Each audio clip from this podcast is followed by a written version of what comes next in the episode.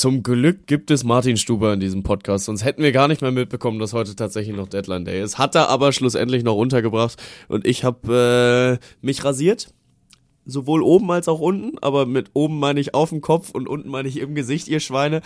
Ähm, und äh, fühle mich endlich wieder wie ein Mensch. Also die letzten drei Wochen waren tatsächlich dann doch sehr ähm, ja, sehr, sehr kraftausraubend und kräftezehrend, aber zwei Tage ungefähr gefühlt durchgeschlafen, äh, sehr viel getrunken mit sehr viel Wasser und Vitaminen drin und äh, allmählich bin ich wieder aufgepäppelt und äh, lebendig genug, um euch durch die nächsten 70 Minuten Podcast zu, äh, zu führen.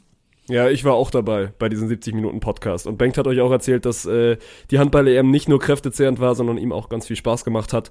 Und ich war heute irgendwie in Wettlaune. Ich glaube, ich habe dir drei 500-Euro-Wetten vorgeschlagen. Es ist am Ende bei einer 20-Euro-Wette rausgekommen. Also hätte ich alles angenommen, ne, dann hätte das hier wirklich ein 10.000 Euro Podcast werden können. Und das ist nicht gelogen.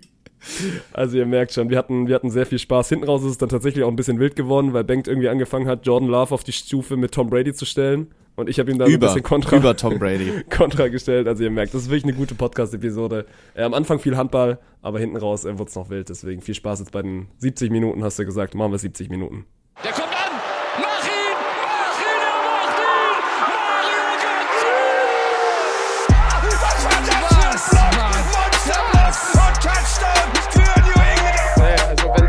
Schiri ist, weiß nicht, Digga. Soll der Cornflakes 10 gehen, aber Noch ein, noch ein, noch ein, noch ein, noch ein! Da, da, da, da, da, da. großartig. Vettel ist Weltmeister 2-10. Do have a timeout. To use it. Curry, way downtown.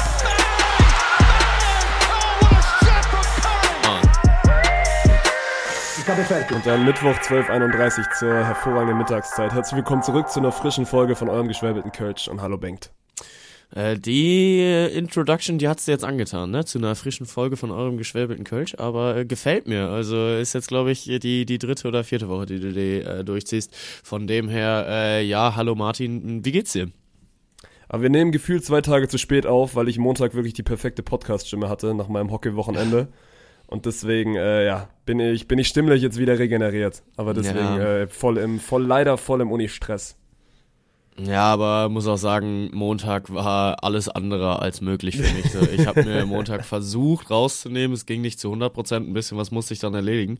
Ähm, aber also diese letzten drei Wochen, die haben mich körperlich und mental so komplett aus dem Leben genommen. Ne? Das äh, kannst du dir nicht vorstellen und ich konnte es mir auch selbst nicht vorstellen. Aber also mir, mir ging es schon wirklich sehr, sehr schlecht. Ich habe erst am Abend Fieber gemessen und äh, da war ich nur noch bei 38. Morgens ging es mir dreckiger. Aber wie war, also wie, wie feuchtfröhlich war Sonntagabend? Oder Null. war es dann so, dass quasi kompletter Spannungsabfall war und dann gar nicht mehr groß gefeiert? Also war nicht wegen Spannungsabfall nicht möglich, sondern weil es mir einfach gesundheitstechnisch komplett dreckig ging. Also auch den ganzen Ja, okay. Sonntag schon. Und äh, keine Ahnung, wenn das Immunsystem ein bisschen angeschlagen ist, dann ist Alkohol ja eventuell nicht die beste Idee. Und ich habe noch nicht mein EM-Abschlussbärchen bekommen. Also das steht noch aus, aber da freue ich mich auch sehr drauf. Und äh, eventuell kommt's heute Abend, aber ich guck mal. So erstmal Körper wieder fit werden lassen und dann an äh, Feiern denken. Ähm, ne, und entsprechend Sonntag soll wohl eine legendäre Party gewesen sein, die ich ausgelassen habe. Aber mein Gott, das äh, passiert halt manchmal. Kann nicht alles mitnehmen, ja. Aber da ist der Körper dann schon auch eigentlich, also eigentlich ist der Körper ein guter, weil er schafft es sich ja quasi dann drei Wochen durchzu, also durchzuringen irgendwie und dass er dann Sonntag schon checkt, weil das hat ja wirklich irgendwie miteinander zu tun. Der checkt Ja. Sonntag, okay, Mann, das ist der letzte Tag und ich kann langsam anfangen, krank zu werden und dann äh, mich dann quasi auch so zwei, drei Tage rausnehmen. Boah, aber der kann Oh halt Gott. auch einfach mal einen Tag länger an. Ne? Ja, ja, wobei die Wahrscheinlichkeit ist, wenn er dann den Tag länger durchzieht und du dann Sonntagabend dir nochmal eine gute Zeit machst, dass es dich dann richtig erwischt. Ja, äh, naja, aber äh, so ist es und ich will mich ja auch über nichts beschweren. Ne? Aber bevor wir darüber reden, ähm, äh, hast du gerade ja schon angeteasert, dass du auch beim Hockey unterwegs warst. Von daher, ähm, ich habe wie du dir sicherlich vorstellen kannst, nichts mitbekommen. Also ich äh, werfe mir gerade vor, dass ich die deutschen Meister kenne. Ähm, kann mich jetzt natürlich auch vollkommen irren, aber sage, bei den Damen ist es Düsseldorf geworden und bei den Herren ist es äh, der Mannheimer HC geworden. Liege ich damit richtig? Ja, du hast 50% getroffen. Aber wir Ah. können Hockey, Hockey schon einmal schön Ah. ab, abarbeiten, weil Mannheim beide, beide Spiele tatsächlich gewonnen hat. Es war, also ich glaube, das sportlich rein beste Hockeywochenende, was wir hatten, weil wir hatten, glaube ich, also fünf aus sechs Spielen ging ins Penalty-Shootout. Und es war Ach, wirklich, geil. also rein, rein theoretisch von der Spannung hättest du es nicht besser malen können. Und auch mit ein, zwei neuen Gesichtern. Also Ivo, der meinte, hat mir versprochen, dass er eigentlich reinhört in den Podcast, äh, mit dem ich das Wochenende sehr genossen habe. Also hat echt Spaß gemacht. Und ansonsten. Dann sorry, äh, Ivo, dass ja. ich den äh, weiblichen deutschen Meister falsch, äh, falsch getippt habe. Ja, er wird's dir, er wird's dir verdenken. Nö. Und dann, dann wieder in Frankfurt. Ich war, wir hatten, wir hatten ein geiles Hotel, das ist noch eine kleine Side Story. Wir hatten ein geiles Hotel, das aber relativ, also mittig in einem Asi-Viertel gelegen war, was in Frankfurt ja Ach nicht so, so also schwer in zu- Frankfurt. Zu, treffen ist. ja. aber vor allem, also es passte überhaupt nicht, weil das Hotel war schon eher so ein bisschen, also kein Nobelhotel, aber es war ein gutes, ein gutes gehobenes Hotel. Ja. Und dann gehst du raus und ich wollte Samstagabend dann noch irgendwie schnell was essen und habe auf Google Maps aufgemacht und das soll jetzt null irgendwie, also despektierlich klingen, ich habe Google Maps quasi Döner eingegeben und innerhalb von 500 Metern hatte ich glaube ich so acht verschiedene Dönerläden. Ah, gut, okay, also ich würde darüber ja jetzt lästern, ne? Aber also ich glaube, acht Dönerläden findest du im Umkreis von 200 Metern von meiner Wohnung. Also mach damit, was du möchtest. Aber äh, ja, das ist natürlich äh, es. Äh, naja, aber äh, du konntest dann auf jeden Fall noch einen Döner essen. Äh, ich konnte Döner holen und wurde glaube ich, also auf diesem Weg, das waren ja am Ende so 200 Meter hin, 200 Meter zurück, die ich gegangen bin, habe ich Minimum so drei oder vier weiße, weiße Bands mit lauter Musik neben mir, neben mir gehabt, die da irgendwie am Samstagabend einen auf Macker gemacht haben. So, das war mein, mein Frankfurter Innenstadt-Feeling an dem Wochenende. Ja, okay, also du könntest halt wirklich auch einfach hier die Kölner Ringe beschreiben, ne? Und äh, ich wohne auf den Kölner Ringen, von daher, ich äh, habe da wirklich kleine Brötchen zu backen, was das Thema angeht. Aber ja, also äh, das klingt doch sportlich auf jeden Fall schon mal äh, sehr, sehr hervorragend. Und äh, wenn es dann im Drumherum auch noch gepasst hat, dann ist es auch umso besser. Also, wie würdest du das Wochenende raten, all in all? Oh, all in all war es, ne, also ich finde ja dann immer so auch wieder die Abwechslung geil, wenn man jetzt viel mit Volleyball Bundesliga immer zu tun Ja. hat und dann mal so ein Wochenende rauszukommen. Deswegen, ich bin, ich bin bei einer stabilen 7,5, weil es mir auch, also ich Ja. war das Wochenende davor ein bisschen angeschlagen, aber da hat mein Körper dann wieder äh, alles richtig gemacht und war quasi Samstag, Sonntag peak fit. Und deswegen war es, war es echt eine runde Sache und dann finde ich auch Frankfurt immer aus Stuttgart echt entspannt, wenn ich jetzt wieder so höre, so ein, zwei, ein, zwei Jungs, die bei uns in der Produktion mit dabei waren, die mussten dann Sonntagabend noch nach Hamburg wieder zurück und das Ganze mit dem Auto, weil die? Bahn ja noch nicht gefahren ist. Und dann habe ich so jetzt, ja gut, ich setze mich jetzt anderthalb Stunden, zwei Stunden ins Auto und, und bin dann quasi Sonntagabend auch entspannt wieder zu Hause. Und Ja. ich habe es auch so gemacht, dass ich Freitag erst relativ spät da sein musste und mich so ein bisschen um den Aufbau, also drumrum geschoren habe. Deswegen für mich war das echt ein, echt ein cooles Wochenende. Ja, klingt doch auf jeden Fall danach. Vielleicht, äh, also ich gehe mal davon aus, nicht alle unserer Hörer haben reingeguckt. Also natürlich schon sehr, sehr viele, die dich äh, verfolgt haben. wir müssen beim, jetzt, äh, wir müssen jetzt Hockeywochenende. sportlich nicht. Nee, nee, sportlich nee, nicht ich äh, genau wollte gar nicht aufs, aufs Sportliche, sondern vielleicht mal so ein bisschen das Setup. Wie, wie habt ihr produziert? Wer war mit am Start? Und waren die Hockey-Nerds auch wieder mit dabei? Also für ein paar Leute, die uns da vielleicht schon mal verfolgt haben, äh, denen wäre das bewusst, aber erzähl doch vielleicht mal so ein bisschen aus, äh, aus deiner Brille, aus Journalistenbrille, wie, wie liefst du das Produktionswochenende? Wir können generell mal über das Spontan-Produktionswochenende reden, weil das ja wieder, also quasi der Abschluss eines pickepackevollen Januars war, weil wir ja dann quasi mit einer, also es war jetzt keine, es war auf jeden Fall eine, relativ neu zusammengesetzte Truppe, die jetzt auch so noch nie irgendwie auf so großen Produktionen war, weil am Ende ist es ein Hockey-Final vor, das da mit, mit acht verschiedenen Kameras pr äh, produziert wird und dann auch zum ersten Mal ja quasi auf Dein lief, also da auch nochmal Ja. ein irgendwie besonderes Spot, Spotlight drauf war. Äh, und deswegen, also die, die Zusammensetzungen sind vor allem auch viele Namen, die, glaube ich, euch noch ein bisschen, bisschen, also noch kein Begriff sind, weil ein, zwei, drei neue Praktikanten, die wir jetzt auch über den Sommer dann auch vermehrt auf der German Beach Tour sehen werden, dabei waren. Ich Alles bin sehr Jungs. gespannt, ob die Namen äh, schon mir ein Begriff sind. Ja, ich werde mir jetzt nicht mit Namen bekleckern, Bengt. Okay. Was denkst du, wer ich bin? okay, wir, wir machen das Thema nicht auf. Besser ist das. Nee, deswegen, aber dann halt wieder sowas, also quasi gleichzeitig zu stemmen und dann hast du noch in Köln diese EHF-Show, die quasi lief. Nebenbei läuft noch eine, eine Ligenbetreuung, weil die Volleyball-Bundesliga trotzdem ganz normal spielt. Und du kommst quasi auch aus einer Woche, wo davor noch VBL-Events waren, also Virtual Bundesliga-Events. Deswegen, also das war schon, das war schon eine volle Spontan-Woche, beziehungsweise ein sehr, sehr voller Spontan-Monat, der da jetzt hinter uns liegt. Und hast es jetzt nur einmal angerissen, acht Kameras, paar Praktikanten, aber äh, so vom, vom Setup her, wer war da jetzt dabei? So ein Tobi Jordan, haben wir den da zum Beispiel nochmal rumlaufen sehen? Oder? Den haben wir tatsächlich rumlaufen sehen, aber nicht vor der Kamera, sondern der ist einfach U21 Weltmeister jetzt. Also Trainer. U21 Weltmeister wäre schwierig. Deswegen der war kurz dabei. Ja, und von den, von den Hockey-Namen sind es die gewesen, die auch äh, das letzte Mal dann quasi mit uns in Mannheim waren. Und dann Ivo halt als, als neuer neuer Bengel noch mit dazu. Aber das hat mir, habe ich ja gerade schon gesagt, sehr viel Spaß gemacht mit dem, wenn du es hörst. Küsschen. Ja. Ja, das äh, klingt auf jeden Fall alles sehr versöhnlich und nach einem wirklich schönen Wochenende. Und dann kann ich da vielleicht auch mal ein bisschen die Brücke schlagen zum, zum Handballwochenende, was dann äh, auch bei uns da produziert wurde. Ähm, weil das war also von vorne bis hinten wild, ne? Also wir, und da müssen wir dann auch gleich ein bisschen über das Sportliche reden. Ähm, aber vielleicht da erstmal dann so aus, aus äh, ja, meiner Brille, aus meiner Perspektive, dass äh, da halt auch wieder einfach unfassbar viel Energie reingeflossen ist, weil es war dann halt auch ein, ein EM-Final-Wochenende und wir hatten am Tag davor auch noch den Media Call und der war so unfassbar geil, ne? Also du kannst dir diese, dieses Media Call Setting so vorstellen, dass ein U aufgebaut ist, wo die, ähm, ja, diese Werbebanden stehen, wo sich dann die, die Leute da vorstellen und Interviews führen. Und dieses U so gebaut, dass halt alle Rechtehalter sich einmal drumherum stellen können, alle ihre Stimmen bekommen. Und dann waren da wir, gesondert von dem U und haben da zwei Sofas. Und dann sagen wir den Leuten, ey, wenn ihr keinen Bock habt auf rumlaufen, hier ist auch Pressetermin, nur hier könnt ihr halt sitzen und äh, könnt mit uns ein bisschen entspannter schnacken. Und dann kommt da wirklich die Weltelite vom Handball und setzt sich einer nach dem anderen daneben dich auf dieses Sofa.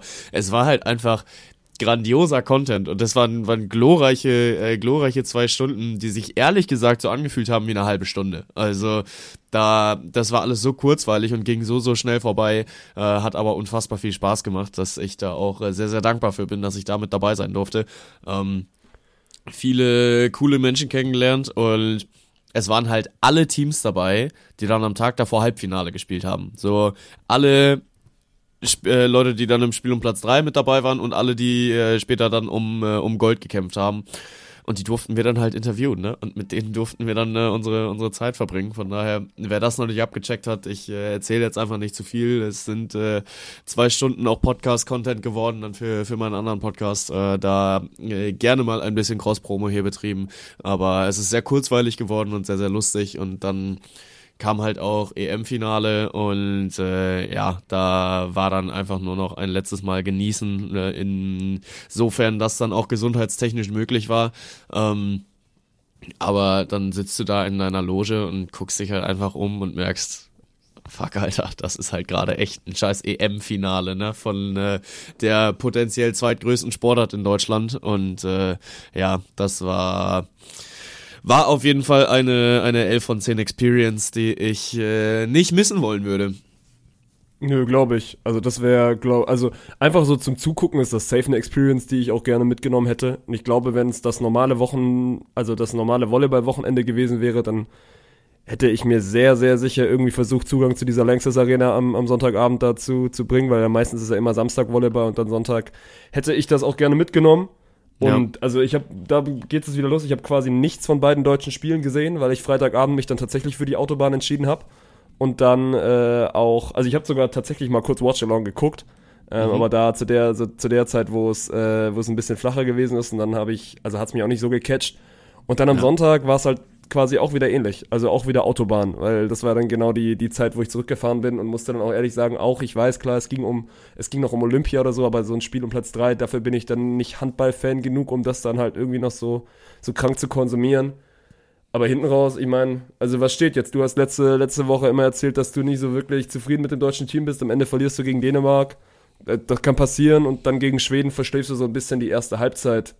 Ja, also ich wollte gerade sagen, wir müssen halt mit den mit den Halbfinals anfangen. Ne? So, äh, du hast Deutschland gegen Dänemark dabei und es war die beste Performance, die wir von äh, von den Deutschen gesehen haben. Also es war die beste Performance, die wir von den Deutschen im ganzen Turnier gesehen haben. Du hast einfach die weltbeste Mannschaft mit den Dänen äh, vor dir und du führst zur Halbzeit 17-16. Also. Nee, 14-12, oder? Wie bitte? Du führst 14-12. Echt, boah, ich hätte jetzt gedacht, es wären 17, 16 zu Pause gewesen. das ist geil, äh, Alter, dass ich so, da das ist wirklich einer meiner, also ich bin mir ziemlich sicher, das ist aber auch hier dieses, das, also das ist eigentlich ein dummer Fact, den ich kann, aber dieses irgendwo mal bei Kicker halt Ergebnisse lesen und sich das dann sowas zu merken. Das sagt mein Bruder auch immer, so ist halt ultra unnützes Wissen, dass ich jetzt weiß, dass in dieser Halbzeit 14-12 stand, obwohl ich nichts von diesem Spiel mitbekommen habe. Aber ich habe gerade nachgeguckt, das ist vollkommen richtig. Deutschland führt 14-12 ja. zur Pause. Also äh, GG's an der Stelle, hast du, hast du gut, äh, gut im Kopf gehabt. Ähm, Und ja, also wir haben uns dann natürlich dann auch mit allen Leuten dann noch darüber unterhalten und äh, die Deutschen haben natürlich eine andere Brille da als die Dänen. So, die Dänen sagen, ja, ey, keine Ahnung, wenn wir da mal anfangen, unsere Chancen zu machen, dann äh, geht das Spiel auch anders aus. Und die Deutschen sagen, ey, zur Pause, wir führen dann nur mit zwei Toren, wir können da aber auch mit vier oder fünf führen. So, ja, ja mein Gott, es steht ja halt auch noch eine Mannschaft gegenüber, die auch zufällig gerade äh, Lust hat, Handball zu spielen. Und ja, dann haben es die Deutschen aber richtig, richtig gut gemacht zur Pause.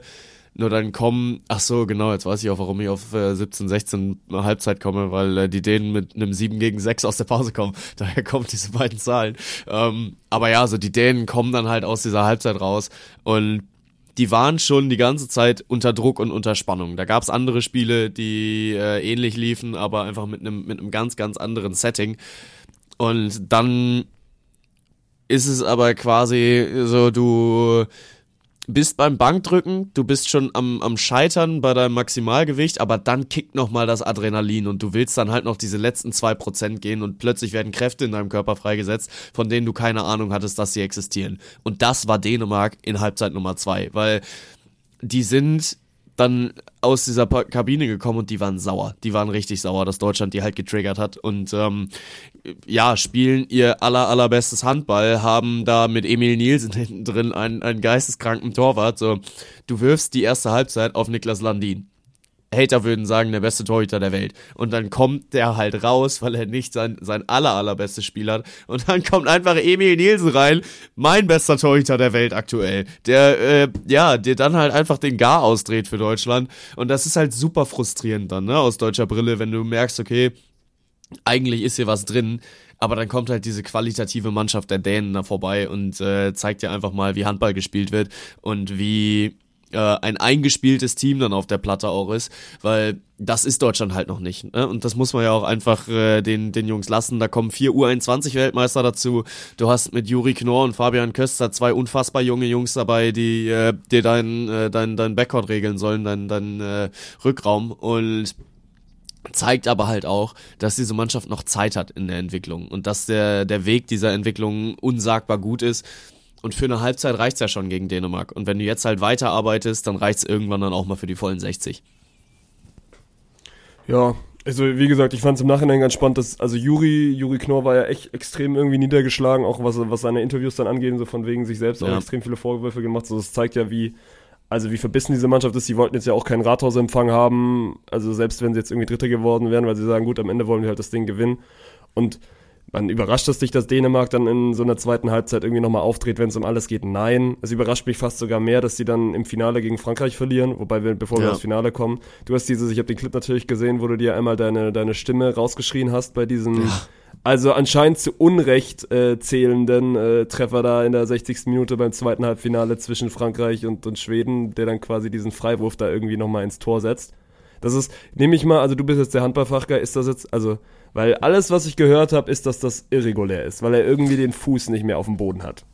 Ja, und man muss halt auch dazu sagen, ähm, es war, also wenn du dir den, den reinen Torwurf anguckst, ja, dann hat er seinen linken Fuß, also wenn er seinen linken Fuß abgehoben hat, dann ist es irregulär. Und äh, ich habe da jetzt noch kein weiteres Bildmaterial irgendwie zu gesehen, weil ich auch einfach wirklich andere Dinge zu tun hatte. Ähm, aber Elohim Prondi steht da an dem Freiwurf und macht einen Schritt nach rechts. Den Schritt nach rechts darf er machen, aber er darf halt nur einen Fuß abheben und wenn er dann den zweiten Fuß abhebt, dann ist das äh, dann ist das Tor irregulär und das hat für sehr sehr viel Diskussionsstoff gesorgt. Das viel größere Problem ist aber halt, du hast die Möglichkeit, es dir anzugucken und du tust es nicht. Und da sind wir wieder beim Videobeweis in jeder möglichen Sportart angekommen. Und dass es halt auch im Handball äh, da nicht perfekt läuft, zeigen dann halt solche Augenblicke. Und das ist super traurig, weil sowas entscheidet dann halt über das Schicksal von Schweden, ne? Und soll aber halt auch nichts von diesem Wurf wegnehmen, der halt einfach absolut geisteskrank ist, dass du wirklich über der Hallenbodennarbe äh, das Ding noch irgendwie mit 120 kmh so perfekt in den Giebel schweißt, dass du da als Keeper überhaupt keine Chance hast. Und ein Andreas Palika, der da im Tor stand, der hatte eine überragende zweite Halbzeit. Also der hat die zweite Halbzeit seines Lebens gemacht, würde ich dem Mann vorwerfen. Und er schafft es halt wirklich nicht im Ansatz, diesen Ball da irgendwie rauszufischen. Also ich hatte dann auch Remy Desbonnet, seinen Teamkollegen, äh, gefragt, also einen französischen Teamkollegen, ähm, wie froh warst du, dass du da nicht im Tor standest? Und er sagte auch so, ey Alter, also da, äh, du brichst dir halt eine Hand, wenn du da irgendwie deine, deine Hand dazwischen kriegst, ne? Und das ist jetzt gar nicht so unrealistisch. Stell dir vor, du äh, reißt deine Hand nach oben und dann wird dir halt mit 120 kmh gegen diese Latte geklatscht. So, da kann schon wirklich was kaputt gehen. Ähm, ja, und es war halt einfach ein perfekter Wurf. Aber äh, wenn man da aus journalistisch neutraler Sicht drauf guckt, dann wäre es schon sehr, sehr wünschenswert gewesen, dass sich da zumindest halt auch mal der, der VAR zu Rate gezogen wird. So bleibt da halt ein Fahrerbeigeschmack dabei, bei einem sonst eigentlich historischen Treffer. Kann sagen, also ist wahrscheinlich so für viele der Moment der EM gewesen. Oder zumindest der dann Ja. noch ein bisschen länger in, in Erscheinung tritt. Weil ich habe jetzt zumindest, Ja. also ich habe zum Beispiel vom Finalsonntag habe ich keine einzige Szene gesehen. Ich habe mir sagen lassen, das Finale war ganz spannend hinten raus. Also ein ganz spannend ist auch eine Untertreibung. Ganz spannend ist wirklich eine Untertreibung. Also das Finale hat, hat sportlich abgeliefert. Ja, ja, also äh, total. So das Ding ging dann erstmal auch wieder in die in die Verlängerung. Dänemark äh, ist eigentlich die ganze Zeit in the lead. Irgendwann kommt dann Frankreich und übernimmt das Spiel.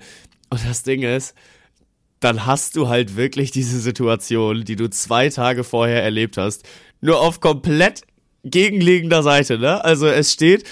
Ich glaube, oh, jetzt musst du wiederkommen. Äh, wie, was war der finale Spielstand nach, nach 60 Minuten? Was? 27, 27? Ich glaube, äh, es war, wir waren beim 27, 27. Und dann kriegt Dänemark einen Freiwurf. Und Dänemark mit ablaufender Uhr. Und ich sitze da schon so, nein, nein, nein. Nein, das ist nicht möglich. Das geht nicht. Du kannst jetzt nicht, also es, es kann doch nicht passieren, dass Frankreich jetzt so dann den EM-Titel verspielt, dass sie in letzter Sekunde hier diesen Freiwurf dann noch kassieren. Der wurde dann verworfen und Frankreich in der, in der Overtime hat das Spiel dann einfach gewonnen und äh, für sich entschieden. Man hat auch gemerkt, sie waren da einfach noch ein bisschen, ein bisschen galliger und ein bisschen, ein bisschen williger und äh, ein Elohim Prondi, der dann auch mit dem 32-30 das Spiel schließt, ähm, hatte dann, also dann Dänemark auch mit ein paar einfachen technischen Fehlern hinten raus. Ja, schlussendlich war es ein, ein heftiges Finale und hat sehr, sehr viel Bock gemacht zu gucken, hatte spannungstechnisch alles zu bieten. Die Torhüter haben sich äh, unfassbar in dieses Spiel reingesteigert. Auch da wieder äh, bezeichnend. Bei äh, Dänemark stand dann halt eben nicht mehr der in vielen Augen beste Keeper der Welt im Tor, Niklas Landin, sondern Emil Nielsen, der in dieses Spiel reingegangen ist und äh, hat der, Der Welt einfach halt auch auch mal gezeigt, was er drauf hat. Schmiso. Das ist einfach Schmisos verlorener, das habe ich jetzt auch wieder immer auf Twitter gesehen, das ist einfach Schmiro, Schmisos verlorener Sohn. Oder also besser Ja. gesagt Bruder. Also entweder Schmisos verlorener Sohn oder Carlsson vom Dach, der erwachsen geworden ist. Ja, da fehlt nur so ein bisschen der Propeller noch. Ja, ja, aber ansonsten, äh, Wobei er dann so mit so einer Propellermütze, die du dann immer hier auf Karneval, Karneval angelehnt hast, kann ich mir auch gut Ja. vorstellen. ja, schon, schon, aber auch sehr, sehr lustiger Typ, hatten wir auch viel im Interview jetzt übers Wochenende. Ähm, glorreicher Mann und hat es sich auch verdient, sich dann äh, schlussendlich hier, oder hätte es verdient, sich schlussendlich hier auch Europameister äh, nennen oder schimpfen zu dürfen, aber da waren halt ein paar Franzosen dann noch im Weg, die sich aber genauso verdient haben, ne? Und äh, jetzt steht da ein Nikola Karabatic, der am Ende der Saison seine Karriere beendet und das dann halt auch nochmal auf einem Hoch tun darf, ne? Hat auch ein wirklich, wirklich gutes Turnier gespielt, ähm, nicht so gut gestartet, hat sich da aber reingesteigert und war einer der Gründe, warum Frankreich ungeschlagen durch dieses Turnier gegangen ist. Und das gibt's jetzt auch gar nicht so häufig. Ich habe es immer noch nicht gefact-checkt, aber äh, am Anfang unserer Streams hat mir einer unserer Co-Kommentatoren gesagt, bislang hat noch nie jemand die EM ungeschlagen gewonnen. Und äh, wenn Deutschland Europameister werden wollen würde, dann äh, müsste ich hoffen, dass sie eins in der Gruppenphase verlieren, weil äh, es hat noch nie einer geschafft, ungeschlagen durchzukommen. Frankreich did it. Ne, GG. GG. Ja. Und die waren auch echt gut, Mann. Also das war ja das eine Spiel, Ja. was ich gesehen habe gegen Deutschland. Die waren schon, wow. Ja, das äh, ist wohl so. Und äh, man muss dann auch sagen, ne, gegen Frankreich, dieses Gruppenspiel, was wir da gespielt haben, Deutschland hat ja auch mehr als mitgehalten, ne? Also die, die erste Halbzeit war ja komplett in deutscher Hand. Und hinten raus hat's dann halt mit der Abwehr einfach nicht funktioniert, aber auch die Abwehr hat sich über das Turnier gefunden und Deutschland kann sehr, sehr zufrieden sein mit diesem Turnier. Also natürlich waren die Jungs alle enttäuscht, dass du dann äh, hier mit äh, drei Niederlagen am Stück tatsächlich aus dem Turnier rausgehst, weil dieses letzte Spiel gegen Kroatien haben sie auch nicht mehr ganz ernst genommen, ähm, beziehungsweise haben sie schon ernst genommen, aber war ein, war ein komisches Spiel einfach. Im Halbfinale verlierst du das Ding ärgerlich gegen die Dänen und gegen Schweden, war dann halt auch irgendwann einfach die Luft raus. Also das Publikum hat sie dann auch nicht mehr angezündet bekommen und dann beendest du dieses Turnier am Ende sogar mit vier Niederlagen, was dann doch auch schon sehr viel klingt, aber du bist Vierter geworden und da kannst du verdammt stolz drauf sein. Das ist lustig, dass du das jetzt sagst. Vor allem, ich habe ich hab nach der letzten Episode tatsächlich von drei, vier Leuten erzählt oder Rücken bekommen, wie es, ich will jetzt mal Philipp, äh, Philipp zitieren, der mir da geschrieben hat, dass äh, du, dass du zu sehr auf diese Mannschaft draufhaust und ich quasi, ich quasi so ein bisschen den, den, die schützende Hand davor halte. und das finde, also ich finde es ich find's ganz angenehm, dass du dich so ein bisschen revidiert hast und gesagt hast, dass das Turnier doch nicht so schlecht ist ja, wenn du dir im Vorfeld vornimmst, dass du das Halbfinale erreichst, dann darfst du nicht traurig sein, wenn du das Halbfinale erreichst und dann halt Vierter wirst. Also die Marschroute ist jetzt aber auch klar, dass beim nächsten Mal ein vierter Platz halt nicht mehr reicht, ne? Dann äh, wird der Anspruch sein, also jetzt aus, aus eigener deutscher Brille, dass sie die Deutschen da intrinsisch rangehen, okay, wir sind jetzt Vierter geworden, wir wollen mehr. Also ich bin nach wie vor der Meinung, dass ein vierter Platz dann auch schon äh, ganz, äh, ganz adrett anzuschauen ist. Olympia kannst du dir für den vierten nichts kaufen. Da willst du Minimum Dritter werden, kriegst du eine Medaille. Wobei die müssen sich doch jetzt erstmal qualifizieren. Ja, ja, ja, genau. Also im Spiel um Platz drei wäre es auch möglich gewesen, dass die Jungs äh, dann direkte, die direkte Olympia-Quali bekommen, weil es gibt einen Platz bei dieser Handball-EM, der für Olympia reicht. Der gebührt normalerweise dem Europameister, das ist jetzt aber Frankreich, die sind aktuell Olympiasieger und Gastgeber, das heißt, die sind automatisch qualifiziert. Sprich, der zweite wird's, aber das ist äh, leider Dänemark, die sind dreimal in Folge Weltmeister geworden, das heißt, die sind qualifiziert. Sprich, im Spiel um Platz drei zwischen Schweden und Deutschland wurde der direkte Olympiaplatz vergeben. Den hat sich jetzt Schweden geholt und Deutschland darf dann nochmal in ein Qualiturnier ran. Aber wenn die so auftreten, wie sie aufgetreten sind, dann stehen die Chancen gar nicht mal so schlecht. Gut, dann äh, viel Handball heute, aber auch nochmal zurecht. Äh, ist, nicht, ist nicht jeden Tag irgendwie eine eigene Handball-Europameisterschaft, aber ich habe ich hab nichts mehr zu dem Turnier. Wenn du noch irgendwelche abschließenden Worte hast, dann äh, Nö, fühl dich frei. Äh, hab auch jetzt wirklich viel Handball gemacht in den letzten Wochen und äh, bin dann auch froh, wenn wir uns da ein bisschen entspannen dürfen. Und, ist gut, dass du dann heute direkt wieder Handball machst. Ja, ja, ich kommentiere heute Abend Handball. Ihr, für, für euch ist ein bisschen zu spät, aber äh, Dormagen gegen den Bergischen HC wird ein Benefitspiel und das darf ich hier kommentieren mit Kati Schielke, meiner Mitbewohnerin, Fun Fact am Rande. Ähm, aber ja, das äh, wird sehr amüsant und ähm, genau, ja, mein Gott, also Handball geht ja trotzdem weiter, ne? Ich äh, nehme dann ja auch meinen Handball-Podcast weiter auf und bald geht die Champions League wieder los. Es ist ja jetzt nicht so wie im Fußball, dass du nach einer Weltmeisterschaft oder Europameisterschaft erstmal zwei Monate Monate Pause davon hast, sondern es ballert halt direkt wieder rein. Ja, aber ich krieg irgendwann die Krise, wenn du mir jetzt jede Woche mit 20 Minuten Handball im Podcast kommst. Dann musst du dir einen neuen Nö, suchen. dafür, dafür habe ich ja einen Handball-Podcast. das ist gut. Du machst dir einfach dann immer. Du brauchst doch irgendwann einen eigenen Formel 1 Podcast. ja. Wie viele Podcasts dürfen es dann noch sein? Also, oder ich, ich fange einfach an, alle meine Gespräche aufzuzeichnen und äh, schneide dann das irgendwie so zusammen, wie es mir dann gerade passt für, für einen Podcast. Und dann kann ich halt mit allen möglichen Leuten Podcasts aufnehmen. Ist doch auch was Großes. Ja, ist auch eine gute Idee, weil du gerade gesagt hast, ja. du, du kommentierst heute Abend mit Kati. Digga, ihr seid mittlerweile schon so eine richtige kleine Kommentatoren-WG, die ihr da habt. Ja, schon, ja. Ja, also äh, ist das dann auch so, wie man sich das so vorstellt? Weil wenn du jetzt eine random fragst, so, ey, wie sieht eine Kommentatoren-WG aus? Die denken so, wenn ihr Sport guckt, dann schreit man immer rum und so Zeug. Ja, Oder nee, habt ihr also einfach überhaupt nicht, ihr habt einfach gar nichts zu tun. Das ist die Antwort. Nee, also das äh, Ding ist, man stellt sich das ganz falsch vor. Es geht nicht nur beim Sport gucken so, sondern bei allem, was man wir schreit tun, generell äh, einfach immer nur rum. Äh, alles kommentiert und ähm, oh und Katharina Schielke kommt durch die Haustür, der Schlüssel zielsicher auf der Platte links äh, positioniert. Welcher Schuh wird zuerst ausgezogen, der linke oder der rechte? Heute entscheidet sie sich für den rechten. Spannende Entscheidung. Äh, so ungefähr kann man sich das in der Kommentatoren-WG vorstellen. Nein, also äh, für alle Leute, die die Kati noch nicht kennen, äh, die ist äh, dein Kommentatorin und äh, ist da. Ich wusste das, by the way, gar nicht, ne? Ich habe das irgendwann nicht? mal. Wie habe ich das mit? Ich glaube, ich habe es über Instagram irgendwie gesehen und dann gedacht, hey, ist das nicht deine Mitbewohnerin? Und das dann irgendwie so, so zusammen, zusammengeschustert. Ja, ja, ja, genau. Und äh, da ist sie bei, bei Dein unterwegs und macht da Handball-Bundesliga und ist da auch international unterwegs. Ähm, ja, und nö, dadurch, dass das ja auch durchaus zwei fordernde Jobs sind, die wir da machen, man hat gar nicht so viel Zeit miteinander. Also es ist dann schon, man ja, begegnet sich gelegentlich mal und denkt sich, ah, du auch hier, verrückt. Du wohnst also Ähm, auch hier, ja. Ja, ja, so äh, gerade im Sommer, wenn wir dann halt auf German Beach unterwegs sind, da bin ich ja kaum zu Hause, ne? Und ja, dann äh, hat man ja auch noch sein, sein Privatleben drumherum und äh, ist da dann immer mal wieder unterwegs.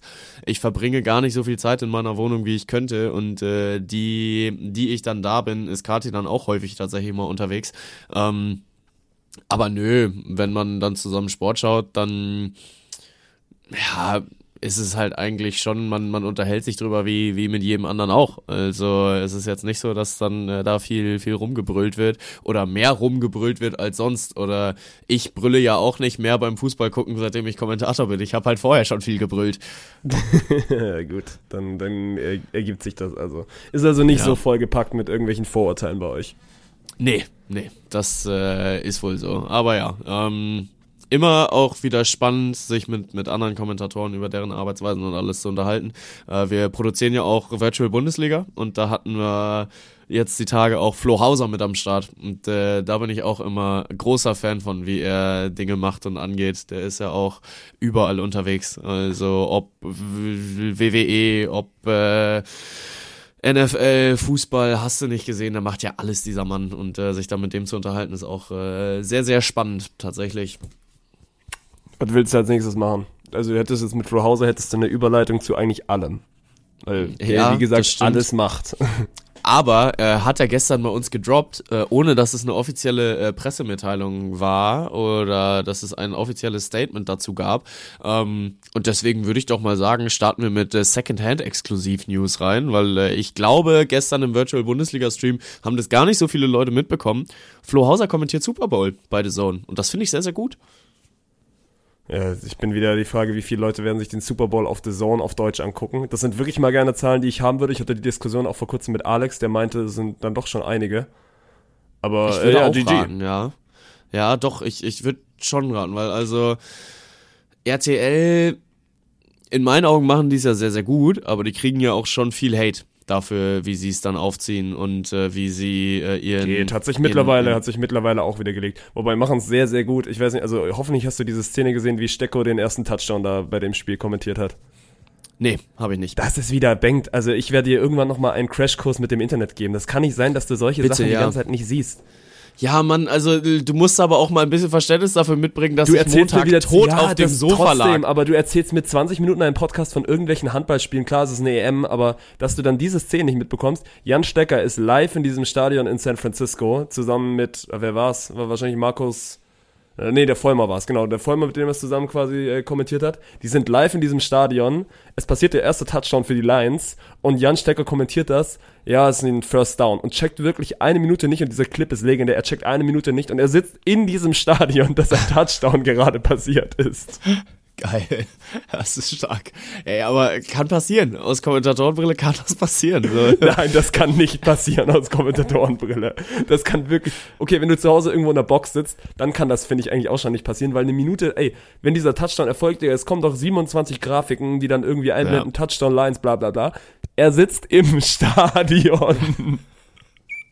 Ja, also ich ja. verstehe es nicht. Es geht nicht in meinen Kopf rein, wie man das nicht blicken kann. Ich weiß, ey, da sind irgendwie viele Monitore vor einem und man kann das dann vielleicht mal kurz so für fünf Sekunden nicht direkt checken. Aber Ja. er, also ich, ich, ich werde den Clip wieder in Discord, in Discord Channel stellen. Er redet wirklich 40 Sekunden einfach über dieses First Down, das halt legit ein Touchdown ist. Ja, ist stark, ist stark. Aber äh, kann man ja auch nicht erwarten, dass die Lions tatsächlich in Führung gehen gegen die äh, San Francisco 49ers. Und das sollte sich ja auch noch ein bisschen durchziehen durch das Spiel. Ich hatte tatsächlich zeitweise ein bisschen Angst um meine 49ers. Ja, ich hatte, also ich habe es nicht live geguckt, ich habe mir das, das erste Conference Final quasi noch gegeben zwischen, zwischen den Chiefs und den, den Ravens, aber das zweite habe ich mir dann nicht mehr angeguckt, weil es, wie gesagt, ja auch für mich ein langes Wochenende war. Und Ja. dann am nächsten Tag quasi die, die ausführliche Wiederholung natürlich am Frühstücks, Frühstückstisch mir gegeben. und auch direkt ein komisches Gefühl gehabt, weil ich war natürlich für die Lions, weil ich, dann sind wir wieder beim Ding, ich bin, ich bin Warriors-Fan, die basically aus San Francisco kommen, aber mit den 49ers kann ich irgendwie nie so viel anfangen. Deswegen, ich war Ja. für die Lions. Ich bin aber natürlich auch in den Playoffs für die Chiefs oder bleib jetzt auf diesem Hype-Train drauf. Deswegen, ich will ja keinen Super Bowl, wo dann zwei Teams äh, gegeneinander spielen, mit denen ich beiden irgendwie, oder wo ich für beide irgendwie ein bisschen was übrig habe. Deswegen, Ja, ja, ja. also für meinen Super Bowl ist das schon, schon ganz in Ordnung, dass am Ende die 49ers das Ding gewinnen, weil ich jetzt quasi ein Team habe, für das ich routen kann dann in zwei Wochen. Aber natürlich, Mann, ist das, ist das heartbreaking gewesen für die Lions, die, glaube ich, als sind wir wieder beim, beim Halbzeitstand 21-7, glaube ich, vorne sind. Oder irgendwie so in der, in der Richtung. Richtung. Also ich glaube, die gehen auf jeden am Fall mit Ende- 14-0 in Führung. Ja, und trotzdem am Ende ist das dann auch wieder so eine gesamte Halbzeit, die noch Football gespielt wird. Vor allem, es gibt ja dann auch da wieder die Clips, wo die Lions-Spieler oder so ein, zwei Lions-Spieler so in der Halbzeitpause in Richtung, in Richtung Publikum winken, so von wegen, ja, go home und, und wir gehen zum Super Bowl. Da kriegst du immer Instant Karma dafür. Ja, das ist nicht das natürlich. erste Mal, dass sowas passiert. Und man, am Ende sind die 49ers auch immer noch gar nicht so schlecht. Und wer wirklich immer noch glaubt, dass Brock Purdy für diese großen Momente nicht gemacht ist, der hat einfach die letzten zwölf Monate auch irgendwie was anders gemacht. Weil es ist jetzt nicht so, Ja. dass der plötzlich schlottrige Knie bekommt, wenn es um was geht. Nein, Mann, der hat das jetzt schon ein oder das ein ums andere Mal bewiesen. Ja, und gerade halt auch in diesem Spiel, ne? Das war. Ich habe sein, sein Quarterback-Rating nicht drauf, aber ich kann mir vorstellen, dass das schon auch wieder äh, in, in sehr, sehr hohe Gefilde geht. Ähm, weil auch ich habe mir nur die, nur die Highlights angeguckt, so zwischendrin hatte ich mal reingeschaltet und habe gesehen, oh, oh, die Niners liegen ja dann doch schon ein bisschen deutlicher zurück. Ähm, hab's dann aber halt nicht, nicht gepackt, äh, mir das Spiel zu geben. Ähm, dann aber in der, also, ähm, äh, in der, in der Wiederholung habe ich mir dann angeschaut und ey, Brock Purdy hat ja alles gemacht. Also der hat, äh, der ist selbst gelaufen, der hat äh, Touchdown-Pässe geworfen, der hat äh, tiefe Bomben an seine Männer gebracht. Das Einzige, was gefehlt hat, war halt, dass er selbst noch eingelaufen ist. Aber ansonsten war das schon wirklich eine outstanding Performance von diesem Mann und das halt in einem, in einem Conference Final. Muss aber auch sagen, ich bin wirklich beeindruckt davon, was äh, die San Francisco 49ers, oder nee, nee, nee, nee, genau, ich wollte in, in eine andere Richtung. Ich bin beeindruckt davon, dass die, die Quarterbacks jetzt gerade wirklich vor so einem Generationenwechsel stehen und dass der Generationenwechsel halt da ist und dass sie, dass ich mich wirklich auf diese neue Generation von Quarterbacks freue. Aber dann, also warum bist du beeindruckt? Also es ist ja, also ich Ja, weil die halt- ich, ich, ich finde das, ich finde das Wort beeindruckt nicht passt, weil es war ja klar, dass dieser Generationenwechsel irgendwann kommt. Oder hat sich ja, Ja. also hat sich ja mit Ansage laut, laut angekündigt. Ja, und er ist jetzt halt da, aber die, die äh, Quarterbacks äh, sind halt einfach komplett da. So, ähm, wir haben wirklich. Aber Mahomes ist schon seit sechs Jahren Ja, Mahomes, da. Mah- Mahomes gehört für mich auch nicht dazu. So, ich rede dann halt von den von den Jalen Hurts, ich rede von den Brock, Pur Brock Purdy's, ich rede von den Jordan Loves, die äh, jetzt dann Das halt ist auch äh, wieder, dass alle du auch Jordan Love wieder in die, in die Kombination reinschmeißt. Da werde ich noch. Ja, Die natürlich. nächsten drei, vier Jahre werde ich da dagegen gehen. Ich Ey, bin ey, dagegen, aber ich sag, Jordan Love okay. muss erstmal, muss erstmal Okay, hier dann- seine Leistung bestätigen. Okay, dann äh, freue ich mich, wenn du äh, in vier Jahren noch dagegen gehst, wenn er schon zwei Ringe am Finger hat. Ja, gut. Also, wenn Jordan Love in vier Jahren zwei Ringe hat, dann, oh, also können wir 500 Euro Wette draus machen. Ja, nee, so dumm bin ich nicht. Ich, äh, ja, ja, du erzählst nee, wieder solche Hot Takes im Podcast, dass Jordan Love in vier Jahren zwei Ringe hat, denkt, der jetzt einmal, ey, die Packers haben eine gute Saison gespielt, aber ist jetzt nicht so, dass Jordan Love einfach der nächste Brock Purdy ist. Ja, das sage ich ja auch gar nicht, aber es ist jetzt auch nicht so unrealistisch, wie du es gerade darstellst. Wenn du dir diese erste Saison von diesen Packers jetzt mal wieder äh, seit der Aaron Rodgers Ära anguckst, das war überragend, was die Jungs Es gespielt war, haben. es war, wenn, es war sehr gut, aber und wenn, wenn Ja. die Entwicklung so weitergeht, dann ist es jetzt gar nicht so unrealistisch, wie du das gerade darstellst. Aber mir jetzt hier auch zu sagen, ja, da können wir eine 500 Euro Wette draus machen, dann muss es halt eine ich setz 500 Euro und du setzt 3000 Euro Wette sein, weil Würde das ist halt schon, würde ich machen. das willst du machen. Würde ich machen. Ich krieg Ja? 500 Euro, du kriegst 3000 Euro, wenn Jordan Love in den nächsten vier Jahren zwei Ringe mit den Packers gewinnt. Ja, ich gehe da trotzdem nicht drauf ein, weil äh, 500 Euro verdammt viel Geld sind und äh, ich so unver unvernünftig nicht mit meinem Geld umgehe. Aber äh, ja, Also, wenn irgendjemand hier in der Community dabei ist, ich äh, bin bereit, diese Wette auch natürlich gegen jemand andere anzuführen. Also, slidet in meine DMs, wenn ihr 500 Euro verlieren wollt. Und wenn ihr genauso Jordan Love 3000 Believer wie Bank seid. ja. Ja, ja, ja, ja. Aber äh, mal sehen, mal sehen, wo das hinführt. Nee, aber grundsätzlich habe ich gerade so ein bisschen das Gefühl, das zieht sich durch diese gesamte Sportwelt, dass äh, ein Generationenwechsel da halt gerade einfach äh, vollzogen wird. Ne? Ähm, wenn du in die NBA guckst, dann äh, schaust du gerade, okay, wer wird der Successor von äh, LeBron James und von Stephen Curry, wenn du Die immer noch, wenn wir Richtung- kurz beim Thema sind, die immer noch die absoluten Motherfucker sind, haben jetzt gegeneinander gespielt. Double Overtime auf ein Primetime-Spiel, das glaube ich mit Abstand, wenn du mal die Christmas Games rausrechnest, ich habe es irgendwie jetzt gelesen auf Twitter. Ich glaube 6 Millionen, das sind NBA-Zahlen, sind immer deutlich unter NFL-Zahlen, also muss man immer ranken, aber es war in den letzten Ja. fünf Jahren das meistgeschauteste Spiel. Diese beiden tragen diese Liga und deswegen auch immer, wenn du Ja. bei Generationenwechsel bist, ey, ich kann mir die, NF, äh, die NBA ohne Curry und LeBron nicht vorstellen. Natürlich, Ja. es gibt diese ganzen, diese ganzen angehenden Superstars, es gibt einen Janis, es gibt wegen mir einen Wembanyama, die irgendwann mal kommen. Ey, dieses Standing, was Steph Curry und LeBron James in dieser Liga haben, die einfach wirklich, wenn sie gegeneinander spielen, man, das ist Spektakel. Du weißt, ey, wenn du dann diese Spiele auf Primetime guckst, die werden liefern und es wird einfach geil zum Ja. Zugucken. Und da bin ich gespannt, ey, wer, wer sind denn die Nächsten? Das kannst du sowohl auf NFL als auch auf NBA, NBA beziehen. Die NFL hatte Glück, dass sie jetzt einfach einen Mahomes bekommen haben, weil wenn der nicht da gewesen Ja. wäre, dann wäre das Und schon auch mal ein großes, ja, natürlich. Dann wäre da natürlich schon auch ein großes, großes Loch nach Brady gewesen. Und in Ja. der NBA gibt's natürlich auch jetzt so einige, die da irgendwie vielleicht mal so Odds anmelden von wegen, ja, ich könnte der nächste oder ich könnte das nächste Gesicht der Liga werden. Aber man, um Gesicht der Liga zu werden, da reicht es nicht irgendwie so mal eine gute sportliche Saison zu haben, sondern du musst es halt irgendwie auf, auf konstantem Niveau ab, abreißen. Und da bin ich Ja. sehr gespannt. Also in beiden Ligen, wer das denn dann, wer das denn letztendlich wird. Und nochmal, ich will deinen Jordan Love da nicht rausreden. Der ist in einem sehr, sehr guten Standing, das vielleicht mal möglicherweise zu sein. Aber Ja. dass du mir ankommst, von wegen, dass der jetzt anfängt, plötzlich viele Ringe zu gewinnen, Bengt, da ist er Also- noch ein bisschen entfernt. Also du würdest dann schon sagen, dass so ein Jordan Love gerade so ein Standing hat wie Janis Antetokounmpo in der NBA. Das finde ich in Ordnung. Darauf kann ich mich einlassen und wirklich- äh, ich dafür können wir den einfach gar Trick mehr. zumachen. ähm, ja, aber äh, das ist ja im Fußball genauso. So die Erling Haalands und Kilian Mbappés, Ja. die äh, äh, ja suchen gerade den die Nachfolgeschaft von Cristiano Ronaldo und Lionel Messi. Und es ist gerade ein, ein äh, großer Generationenwechsel durch die ganze Sportwelt, aber äh, im Football ist es einer, der mir, glaube ich, bislang am meisten gefällt, der mir am meisten Spaß macht und äh, wo die Jungs auch wirklich zeigen, da kann noch was kommen. Also ich bin gespannt, wie viele neue Topverdiener wir in dieser Offseason sehen werden, weil in der letzten waren es ja, glaube ich, fünf. Und gerade ist es Joe Burrow, der äh, nicht seine beste Saison hatte, um das mal in die Richtung zu formulieren. Ähm, ja, und dann äh, schauen wir einfach mal, wie sich das alles weiterentwickelt. Aber wenn wir gerade über Mahomes geredet haben, dann äh, verstehe ich wirklich einfach nicht, was er die ersten 13 Wochen dieses Jahres gemacht hat, ne? Oder die ersten Ja, 13 es juckt Wochen auch dieser einfach Saison. nicht. Ja. Nee, Also es stimmt. ist, es ist ihm einfach egal. Und wenn dann Playoffs sind, dann.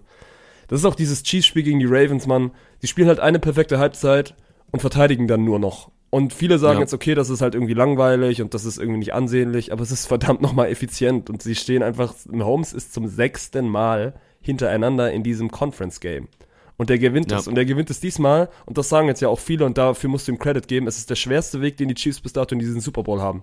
Weil sie gewinnen auswärts gegen die Ravens. Sie gewinnen auswärts gegen die Bills, Mann. Das sind mit die beiden besten Teams in der AFC, wenn du jetzt quasi vor diesen Playoffs drauf geguckt hast. Und du kannst es diesen Chiefs nicht hoch genug anrechnen. Und dann auch wieder diese Art und Weise, ne? Also du versteckst dich quasi die gesamte zweite Halbzeit, bringst in deiner Offensive nichts aufs Board, weil du auch einfach kein Risiko eingehst, ne? Weil Mahomes am Ende auch nicht einmal den Ball abgibt. Er hat am Ende einfach diesen einen Wurf. Es geht ums letzte First Down, was du kriegen musst, um das Game zu icen. Und der gibt eine tiefe Bombe, 40, 40 Yards auf, auf Wallace Scantling, der fängt das Ding, Spiel gewonnen. Weißt du, es ist so dieses, es ist jetzt so, natürlich er hat dieses eine Big Play, aber es ist jetzt nicht dieses krasse Big Play Hunting oder dieses krasse Spektakel Hunting, was die Chiefs vor Jahren schon auch mal waren, weil früher, wenn du, wenn du dir auf Mahomes geguckt hast, dann dachtest du, ey geil, Mann, das ist hier dieser Spieler, der dann irgendwie immer diese heftigen Highlights hat. Die hat er immer noch, aber er ist so viel erwachsener geworden, er ist so viel besser geworden in, in diesem, ey, ich gewinne wichtige Spiele. Und deswegen sind sie für mich, also sie sind im Super Bowl nicht der Favorit. Und trotzdem, ich bleib dabei, never bet against the fucking Chiefs in the Playoffs oder in the Super Bowl. Und ich, Ich glaube, sie fragen, werden wieder. Ist das jetzt noch the Playoffs? ja. Es sind nicht mehr the Playoffs und vor allem die 49ers haben ja noch eine Rechnung offen, weil sie den letzten Super Bowl gegen die Chiefs verloren haben. Und das ist, Ja. also glaube ich, halt schon immer wirklich ein Faktor, wenn du da ein Team hast, das halt so maximal hungrig auf diesen, diesen Sieg ist. Und trotzdem, man, die Chiefs werden wahrscheinlich wieder Wege finden, dieses Spiel zu gewinnen. Also, ich werde jetzt natürlich jetzt nicht von meinem, von meinem Tipp abweichen, ich muss das sagen, aber ich glaube da auch wirklich dran. Na gut, na, äh, sind wir mal gespannt. Ich, äh, mich macht dieser Super Bowl halt ein bisschen traurig, weil Weil Es ist Jordan ein Love halt nicht Spiel- spielt, ist ja. Ja, klar. ich, also es, es ist halt ein, ein Spiel gewesen, dieses Conference Final, wo die Packers hätten drinstehen können. Gegen Lions, gegen die die Packers schon mal gewonnen haben, um danach Ja. im, in einem Super Bowl zu stehen, gegen die Chiefs, die die Packers schon mal geschlagen haben. Es gibt ein Team, das sowohl die San Francisco 49ers als auch die Kansas City Chiefs diese Saison schon geschlagen hat. Und das sind die Green Bay Packers. Ja, und die sind sind die jetzt Green nicht Bay dabei. Packers. Es wäre der erste Ring von Jordan Love. Und dann wäre nur noch ein Ring entfernt von 500 Euro. Wobei, Besser gesagt 3000 Euro für dich, Bengt. Ja, das ist Ja. der, äh, es wäre der erste Ring von seinen insgesamt acht in seiner Karriere gewesen, weil äh, Jordan Love ist halt unterwegs, der Goat zu werden und der Tom Brady wirklich äh, von seinem Thron zu stoßen und seine Rekorde zu pulverisieren. Ah, apropos Ähm, Goat, dann sind wir wieder bei Internetvideos. Du hast wahrscheinlich auch nicht das Brady-Video gesehen, wo er quasi in den Mahomes Garden eintritt. Äh, natürlich nicht. Ich werde dir wirklich einen Crashkurs geben. Auch das ist ein, ist einfach ein gutes Video. Brady ist hier mit, mit wem ist er denn unterwegs? Ich glaube, Amendola, auf jeden Fall so ein, zwei, ein, zwei alten Kollegen von ihm. Und sie gehen quasi, was ist das, so ein, so ein Kleintierzoo? Und dann gehen sie halt an den Ziegen vorbei und dann, dann sagt sein Kumpel, ey, wir sind hier im Mahomes Garden. Und Brady guckt ihn halt so von wegen an. Bruder, wer bin ich denn? Ah, geil, ja, äh, nicht so verkehrt. Aber ja, du bleibst dabei, die Chiefs holen den, den Super Bowl? Äh, ja. Also ich, ich werde da jetzt nicht mehr zurückgehen, wobei es ist, also es sind, wie gesagt, schon zwei sehr, sehr schwierige Matchups gewesen. Also das jetzt gegen die 49ers ist, ist mit Abstand das Schwierigste. Aber sie Ja. werden Wege finden, um dieses Spiel zu gewinnen. Und die wichtigste, also ich will erst noch kurz deinen Tipp haben, wobei wir werden ja dann sicherlich noch in den nächsten Wochen, ist jetzt ja nochmal ein Wochenende Pause, bevor es dann auch wirklich in Vegas losgeht. Also mein erster Tipp ist, dass Taylor Swift im Stadion sein wird, auch wenn sie das einen ist nämlich das Tag Thema. Nein, nein, nein, nein, nein. Auch wenn sie einen Tag vorher in fucking Tokio spielt. Die Zeitverschiebung wurde für Taylor Swift erfunden. Also es muss einfach Ja. so sein. Weil es ist ja super easy machbar, wie viele Videos ich dazu gesehen habe. Ich dachte, es wäre viel knapper, aber die hat ja quasi noch eine gesamte Nacht zum Schlafen auch. Also deswegen, es Ach, ist, es easy. ist, there is no doubt that Taylor Swift will be at the Super Bowl with Travis Kelsey. Äh, Never bet against the Swifties in the Super Bowl. äh, äh, that's what I feel. Ähm, ja, aber ich glaube, dass äh, Brock Purdy sehr, sehr viele Träume von sehr, sehr vielen Swifties zerstören wird und äh, die San Francisco 49ers ihre Super Bowl-Rache bekommen. Die Niners holen das Ding. Gut. Wäre dann, also es ist eine Storyline, mit der ich mich schon auch irgendwie anfreunden könnte, ne? Dass, dass Purdy Ja. sich dann wirklich als Mr. Irrelevant ist ja dann wahrscheinlich der Erste, der sich, der sich als Quarterback auf jeden Fall krönt, ob es da jemand anderes gab. Das können die Ja. NFL-Statistiker dann, dann beweisen. Ja, ja. Äh, du wolltest gerade noch irgendein anderes Thema aufmachen. Nee, ich wollte, ich wollte das Taylor Swift-Thema aufmachen, aber das habe ich ja auch so. schnell wieder zugemacht. Ah, okay. also, dass okay, Taylor ja, auf jeden gut. Fall da sein wird und dass das auch gut so Ja. ist, dass sie da ist. Das finde ich tatsächlich auch, weil alle Leute, die sich darüber beschweren, so, mein Gott, kommt mal aus eurer Bubble raus. So, äh, ja, klar. Äh, erstens, was tut's euch weh, wenn ihr eine hübsche Frau im Fernsehen seht, die äh, dann halt auch mal alle zehn Minuten gezeigt wird, die sich darüber freut, dass ihr Mann einen Touchdown erzielt und Der dass, auch schon wieder äh, so gut spielt, das ist wirklich, Alter. Travis Ja, Kelsey in diesen Playoffs, wow. Ja, und äh, ja, mein Gott, wenn, wenn sie sich dann über, über Flopping aufregt, ist doch geil. Er ist doch unfassbar witzig. Äh, Sie ist doch genauso wie wir alle, Mann. Sie ist doch genauso wie wir alle, die vor dem Fernseher sitzen und äh, ähm, ja, sich über Dinge beschwert, die sie nicht beeinflussen kann. Ähm, und äh, auf der anderen Seite, das ist halt auch eine riesen Reichweite für diesen Sport. Das ist äh, ja gar nicht mal so verkehrt, wie das dann häufig dargestellt wird. Und äh, ich äh, freue mich sehr auf diesen Super Bowl. Das wird äh, sehr cool. Green, äh, nee, äh, nicht Green. äh, Red and Gold gegen Red and White, da wollte ich hin. Ja, wir sind alle, wir sind alle ein bisschen Taylor Swift, kann man da raushören. Vor allem, ich find's geil. Also Halbzeitshow ist ja. Jetzt, also ich kenne so zwei Lieder von dem, der hat schon ein, zwei Banger. Ich find's trotzdem lustig, dass Post Malone die Hymne singt, weil für mich, zumindest im aktuellen Ranking, ist Post Malone auch so, was die, also was die Beliebtheit und was die Reichweite angeht, deutlich über Usher. Und dann wird Ja. halt, also der absolute Superstar in diesem Musikbusiness wird halt einfach auf der Tribüne sitzen, so. Und dann ist halt Usher ist so die Nummer drei, bekommt aber die größte Show an diesem Tag. Was glaubst du, wie viele Journalisten werden verfolgen, was Taylor Swift in der Halbzeitpause macht, um eventuell der Erste ja. zu sein, der berichtet, oh, Taylor Swift, sie ist gegangen. Taucht sie jetzt im Super Bowl auf? Taucht sie jetzt in der Halbzeitshow auf? Ja, das wird, also die, da werden natürlich, ich bin, bin sehr gespannt, weil da werden ja alle Augen drauf gerichtet sein, so was macht Taylor Swift während Ja. dieser Halbzeitshow, weil geht sie einfach full disrespect und guckt sie sich gar nicht an, kann ich mir vorstellen. ja, äh, das wäre schon, oder, also, nein, ich kann es mir wirklich sehr wenig bis gar nicht vorstellen, dass sie ihren Auftritt bekommt. Würde ich's lieben? Ja, natürlich würde ich's lieben. Ich glaube, die ganze Welt würde es lieben.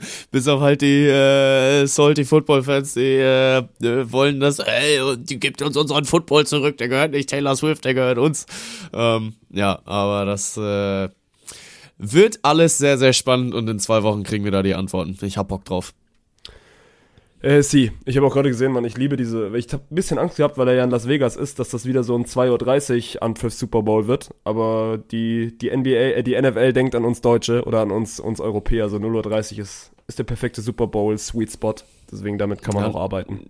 Und 0.30 Uhr ist doch eigentlich auch die, die regelmäßige Anschlusszeit, oder? War der letztes Jahr später? Nein, nein, letztes Jahr um war auch 12? 0.30 Uhr, aber es gab auf jeden Fall Ja. mal Super Bowls, wenn sie gerade dann immer in dieser, also California Area sind, also quasi Westküste, dass es Ja. dann schon mal passiert, dass es dann auch ein bisschen später ist, wegen Zeitverschiebung dann einfach, weil die ja nochmal drei Stunden hinter sich, also hinten sind im Vergleich zu, Ja. im, Vergleich zur Ostküste. Deswegen, ich habe da kurz dran, dran gedacht, dass das vielleicht wieder so ein super später Super Bowl wird, aber 0.30 Uhr ist ja perfekt.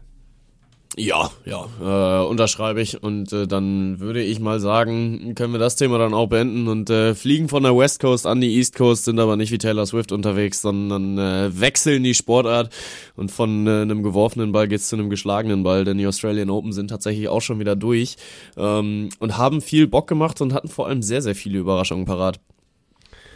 Ja, und irgendwie, ich bleib dabei, ich glaube nicht, dass die Chance nochmal größer wird für Zverev in diesem Jahr einen Grand Slam zu gewinnen. Also ich habe mir dieses Spiel Boah, gegen das ist Medvedev zu früh, das zu sagen. Na, aber ich habe das Spiel gegen Medvedev geguckt und es geht ja schon mal los. Ich habe in diesem Podcast, ja, ich nehme wieder auf mich, ich habe in diesem Podcast gesagt, dass Djokovic auf jeden Fall im Finale stehen wird. Stand er nicht, Sinner steht im Finale, natürlich gewinnt er das. Das schon mal vorneweg. Toll an alle, die das gewusst haben. Daumen nach oben. Ich hab's nicht Ich, gewusst. ich möchte dazu sagen, ich habe es auch Ja. nicht gewusst. Ich habe nur gesagt, ey, äh, Sinner gefährlich und äh, schreib mir den nicht ab, das wird über fünf gehen. Und dass Sinner das Ding dann am Ende holt, habe ich ehrlich auch nicht kommen sehen, aber macht mich auch sehr glücklich, weil ich Yannick Sinner äh, für einen unfassbar geilen Typen und Tennisspieler halte. er ist also auf jeden Fall korrekter Typ. Aber trotzdem dieses Ja. Zverev gegen Medvedev Spiel und ich habe es mir nicht komplett angeguckt, aber im, es war ja dann wieder quasi auf diese, diese Vormittagszeit und ich hatte so ein bisschen während Uni laufen und deswegen schon auch viel mitbekommen. Und Zverev führt 2-0 und kommt dann eigentlich so gut in diesen dritten Satz rein. Und er hat Medvedev auch wirklich nicht nur spielerisch, sondern halt auch mental komplett gebrochen. Der dann nur noch in seiner Box ist quasi und irgendwie nur gestikuliert und sagt, seine Beine machen zu. Zverev gewinnt diesen, dieses erste Spiel, führt 1-0 im dritten Satz und es geht dann auch schon los und Boris Becker ist der Erste, der sagt man, ey, Medvedev ist auch ein guter Schauspieler einfach, der dann auch einfach vielleicht ein bisschen manchmal drüber ist und dann sich vielleicht auch ein bisschen schlechter darstellt, als er eigentlich gerade ist. Und dass man dem das nicht abkaufen darf. Und zwei Stunden später steht es halt 3-2 und Medvedev steht im Finale und ich dachte Ja. die ganze Zeit trotzdem so, man, das kann nicht sein. Du hast ihn, du hast ihn wirklich auf der Klippe, du musst ihm nur noch so diesen kleinen Stupser geben und das hat Zverev leider Ja. nicht geschafft. Und deswegen finde ich finde ich sehr, sehr schade, weil ich glaube, er hätte eine sehr, sehr gute Chance gehabt im Finale gegen, gegen Sinner. Irgendwie auch cool, dass dann, dass dann Medvedev, was heißt cool, aber irgendwie ist dann auch natürlich wieder heftig, dass, dass Medvedev dann das Finale in fünf Sätzen verliert, nachdem er davor quasi jedes Fünfsatzspiel bei diesen Australian Open gewinnt. Und trotzdem, ich hätte sehr, sehr gerne Zverev im Finale gegen Sinner gesehen, weil ich glaube, dass er, dass er eine gute Chance gegen ihn gehabt hätte. Glaube ich durchaus auch, ohne dass ich jetzt halt zu viel Tennis verfolgen konnte, ne? Aber ähm, ich hatte halt nur zwischenzeitlich mal aufs Ergebnis geguckt und da stand es halt 2-0 für Zverev und dann waren sie im dritten Satz drin und äh, später werde ich dann on Stream von Sascha Start gefragt, so, äh, weißt du eigentlich, wie Tennis ausgegangen ist? Ich so, oh nee, aber gut, dass du gut, dass du es ansprichst. Ähm, also ja, ist wahrscheinlich das obvious Ergebnis und ich so, krass, Zverev ist durch? Nee, dass der Deutsche verliert. Ich so, hä? Aber der hat doch 2-0 geführt, so, wie ist das möglich, dass er das Ding jetzt dann noch aus der Hand gibt? Ähm, naja, ey, Zverev gegen, gegen äh, Medvedev ist halt auch immer so ein bisschen Mindgames, ne? Die kennen sich unfassbar gut. Die haben, also äh, das heißt nicht, dass sie sich mögen, aber sie, sie kennen sich, sie haben schon sehr viele Spiele gegeneinander gespielt.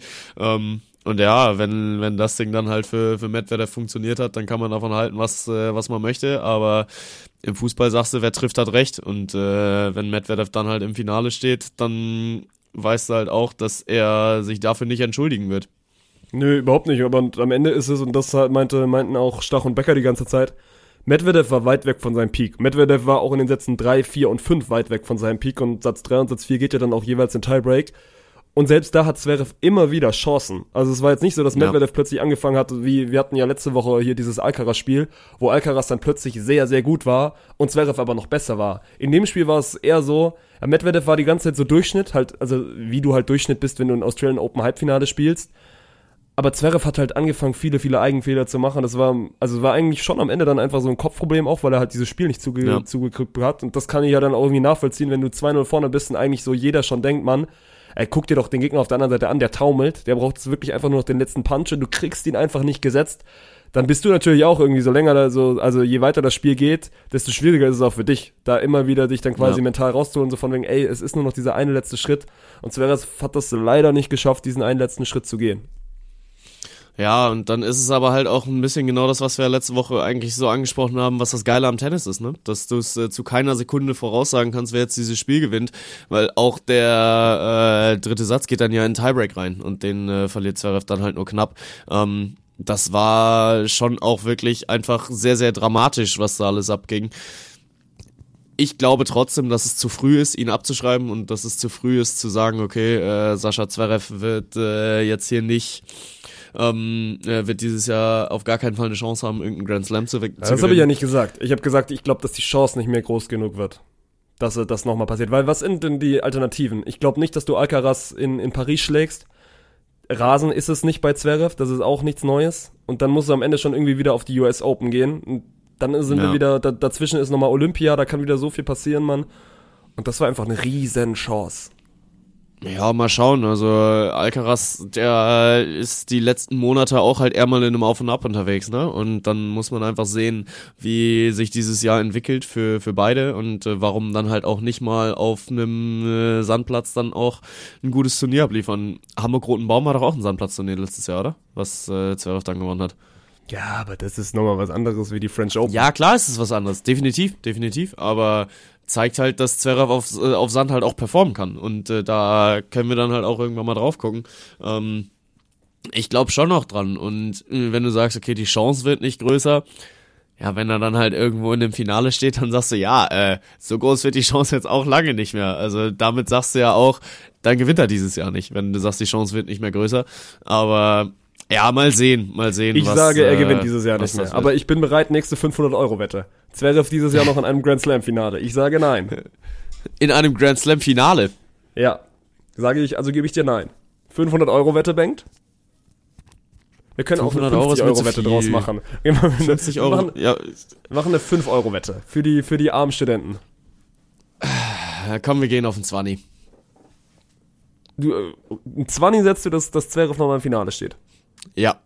Ja, Also ich ich setze einen 20, dass äh, Sascha Zverev äh, dieses Jahr ein Grand Slam Finale spielt. Okay, den 20. Den Frage, 20 zählt Olympia?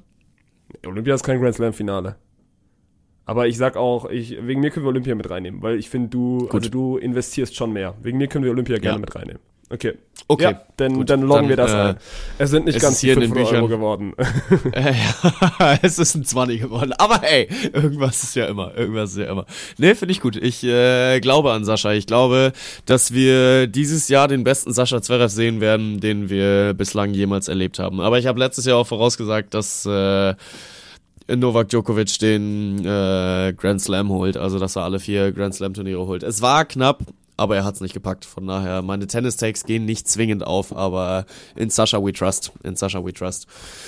Mein äh, To-Do-Liste, mein To-Do-Zettel ist abgearbeitet. Das ist auch, dass wir wirklich das dritte Mal hintereinander die Bundesliga einfach so links liegen lassen. Also die letzten Ja, aber ist beiden doch Male okay, war's gut. okay. Nein, nein, nein, dieses Mal müssen wir drüber reden. Also, äh, wir, wir müssen über Tobi Kroll reden, wenn du, wenn du auf den raus willst. Das, äh, Über wen willst du reden? Tobias Kroll, vierter Offizieller beim Schön, Spiel dass der vierte äh, Wolfsburg gegen, geworden ist. Ich will über Dennis Undaff reden, der uns, äh, also auf jeden Fall. Jetzt, du kommst hier mit, äh, äh, äh. Und im Wochen, äh, dann wieder im Juni bist du der Erste, der dann mit deinen Adlern plötzlich jubelt, wenn Dennis Undaff die deutsche Nationalmannschaft zur Europameisterschaft schießt. So nämlich. Äh, das, das wird nämlich erst im Juli passieren, aber äh, ja, dann habe ich gesagt, ich habe immer in Undav beliebt. I always believed in Undaff. Und wir haben Leipzig 5 zu 2 geschlagen. Und du willst mir Ja. sagen, ich soll da nicht in meinem Podcast drüber reden? Dann, äh, es ist dein Podcast. Das hat auch schon Alex Prizel festgestellt. Von daher, du darfst die Themen auch Und Tommy. Kaczmarek hat das auch schon festgelegt. Ja, das stimmt. Nein, aber das war, es war ein gutes Spiel. Vor allem, es war wieder eines dieser Spiele, wo ich ja quasi dann, also Hater würden sagen, ich habe mir den Samstag im, im Hockey-Kommentar extra so gelegt, dass ich während dem VfB-Spiel frei habe. Vielleicht war es auch einfach nur Zufall. Aber es hat so viel Spaß gemacht. Und ich, jeder weiß, was ich von Leipzig halte. Ich bin da jetzt eh nicht der größte Fan. Und es war halt mal wieder diese eine dieser Spiele und es ist zum zweiten Mal, dass Stuttgart in dieser Saison schon in dieser Situation war. Sie verlieren davor zwei Spiele und haben dann einen Banger vor der Brust. In der Hinrunde war es, Ja. du verlierst gegen Hoffenheim und gegen Heidenheim und spielst dann plötzlich gegen Dortmund. Und in dieser Rückrunde ist es, du verlierst gegen Gladbach und gegen Bochum, zwei Spiele, die du nicht verlieren musst und spielst dann gegen Leipzig.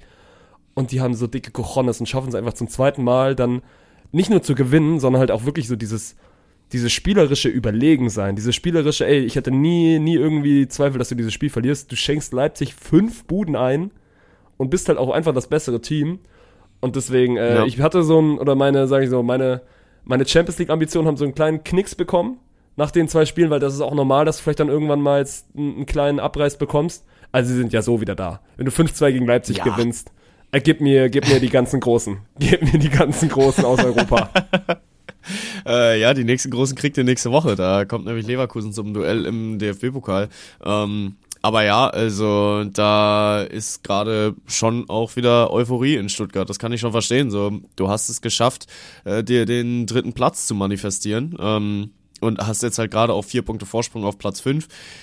Ja, Champions League Ambitionen mit Platz 5 auch noch nicht abgeschrieben, können wir dann bei Zeit mal behandeln. Und ähm, auf Platz 6 äh, sind es inzwischen schon sechs Punkte die Art und Weise finde ich halt einfach so krass. So und vor allem, dass du in diesem Hinspiel auch eine gute erste Halbzeit gegen Leipzig spielst, 1-0 führst und dann am Ende 5-1 auf die Schnauze kriegst und dich jetzt halt einfach revanchierst und ein Dennis Undaff halt auch dann einfach mal anfängt wie ein Dennis Undaff Prime zu spielen, wo er jetzt gerade äh, scheinbar reinkommt.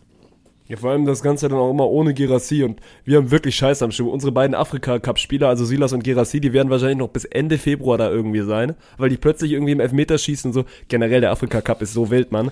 Da passieren Ja, Dinge. ja. Also ich sehe da immer Clips von roten Karten, die wirklich nichts mit Fußball zu tun haben und dann auch gefühlt jedes Spiel geht immer nur, geht immer nur ins Elfmeterschießen und wenn Tore fallen, dann immer so in der 90. plus 8. Also es ist einfach so 90 Ja. Minuten Mauern und dann am Ende auf einen Eckball hoffen. Das ist ja aber auch leider so ein bisschen dieses äh, Afrika-Cup-Phänomen, ne? Da hatten wir uns ja die letzten Male auch schon darüber unterhalten, dass die Spiele halt einfach nie höher als 2-0 ausgehen. Und äh, da ist es dann schon echt mal eine Seltenheit, wenn äh, das andere Team dann auch noch trifft und du äh, auf mehr als 2,5 Tore wetten konntest. Ähm, Ja, wir aber gute ja, Mark das machen, ist, äh, äh, ja, das äh, ist auf jeden Fall so. Nee, aber jetzt im Viertelfinale, weil dein Silas Mohamed Salahs Ägypten rausgehauen hat. Das ist so Im komisch, Elfmeterschießen mit Und Guinea, 9 zu Guinea 8. trifft in der 90. plus 8. Weißt du, und du hast eigentlich bis kurz davor, es geht sogar schon weiter, es geht noch weiter. Der, also wir haben ja noch einen Südkoreaner, der zeitgleich Asienspiele spielt. Der ist eigentlich auch kurz davor, gegen Saudi-Arabien rauszufliegen. Die treffen in der 90. plus 10. Bro. Also wir waren kurz davor, drei Spieler wieder zurückzubekommen für nächstes Wochenende. Ja. Jetzt haben wir keinen einzigen. Äh, ich muss gerade kurz korrigieren, äh, auch wenn ich tatsächlich nicht erklären kann, warum, aber Mo Salah nicht dabei. Ähm, aber trotzdem, Ägypten ist, äh, es ist jetzt kein Geheimnis, dass Ägypten die größere Fußballnation ist als DR Kongo. Und deswegen äh, ist das schon auch ein, ein kleines Wunder, dass die es geschafft haben, da dann durchzukommen. Und ähm, nee, ist doch auf jeden Fall, äh, freust du dich da aus Stuttgarter Brille drüber oder sagst du, ach komm, äh, Ich finde jetzt ja, dürft ich ihr auch gerne die, mal ich find die. Posts immer geil. Ich finde die Posts immer geil, weil der VfB postet dann immer, ja, wie so herzlichen Glückwunsch, ihr habt die nächste Runde erreicht. Und unter diesem Post die Kommentare von wegen so, es kann doch nicht sein, dass die plötzlich alle Spiele gewinnen. Wenn wird dann auch mal drauf gegönnt. guckst, man, da wird so gar nicht gegönnt. So. Man gönnt diesem Spieler so gar nichts, wenn er nicht für deinen eigenen Verein spielt. Weil ich finde das ja. Ja. schon okay, dass das passiert. Und generell Afrika Cup ist so ein wildes Turnier. Ich habe mir gerade noch mal so die Achtelfinalliste angeguckt, man. Also die Kapverden stehen einfach im Viertelfinale und dann auch so, so Vereine, wo du eigentlich so denkst, so Elfenbeinküste, Ägypten, Kamerun. Ja, die dann eigentlich, äh, genau, also genau Länder, die dann eigentlich ja gut sein sollten. Die sind dann einfach so alle raus. Also die Elfenbeinküste ist jetzt noch drin, weil sie gegen den Senegal aber auch wieder natürlich im Elfmeterschießen gewinnen. Aber das ist wirklich Ja. so Definition von, ja, jeder kann plötzlich jedem schlagen. Und es ist halt wirklich deswegen, Ja. weil dieses, äh, spielerisch ist es wahrscheinlich wirklich nie so dolle und dann ist es halt wirklich viel Gemauere einfach. Und wer halt am Ende den besseren Standard schießt, der gewinnt irgendwie. Ja, auch äh, Marokko, ne? Vor zwei Jahren noch so eine äh, Wahnsinns-WM gefeiert und dann äh, kurz davor gewesen, eine Afrika-Geschichte zu schreiben.